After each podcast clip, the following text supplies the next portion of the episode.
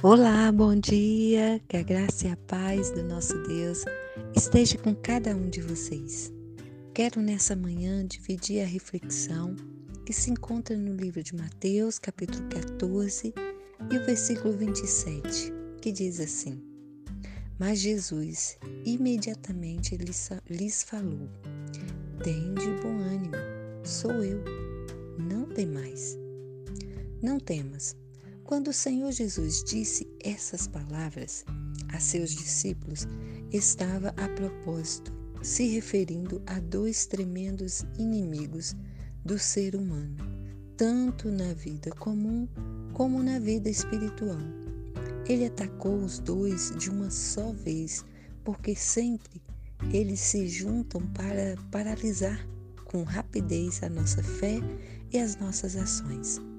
O medo atua em nossa visão das coisas, distorcendo e até invertendo-a. Quem vinha ao encontro deles, é, andando por sobre as ondas, era o Senhor Jesus, a fonte do poder e da paz, a fim de ajudá-lo numa hora tão difícil.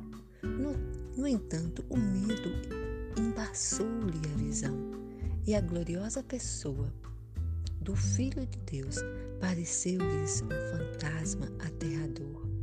O medo produz tormento, disse o apóstolo João.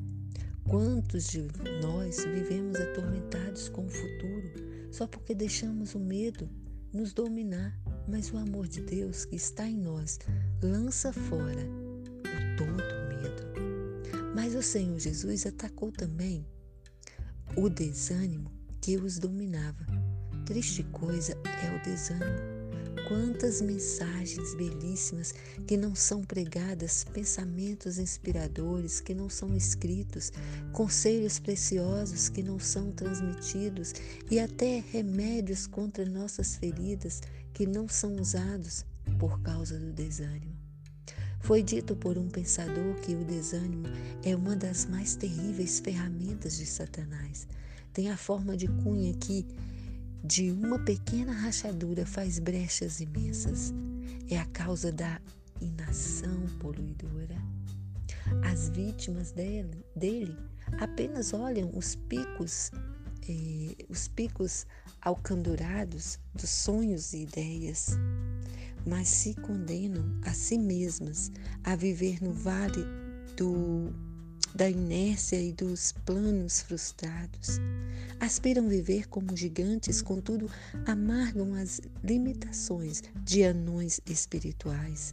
Se você está enfrentando ventos contrários e seu barco não caminha, como aconteceu com os discípulos no mar, no mar da Galileia, não deixe que o desânimo e o medo domine sua alma.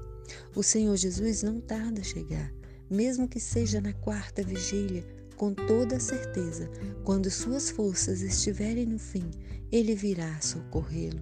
Nosso Deus e Pai, dou-te graças porque tu levas o meu desânimo e os meus temores. Em nome de Jesus. Amém e amém.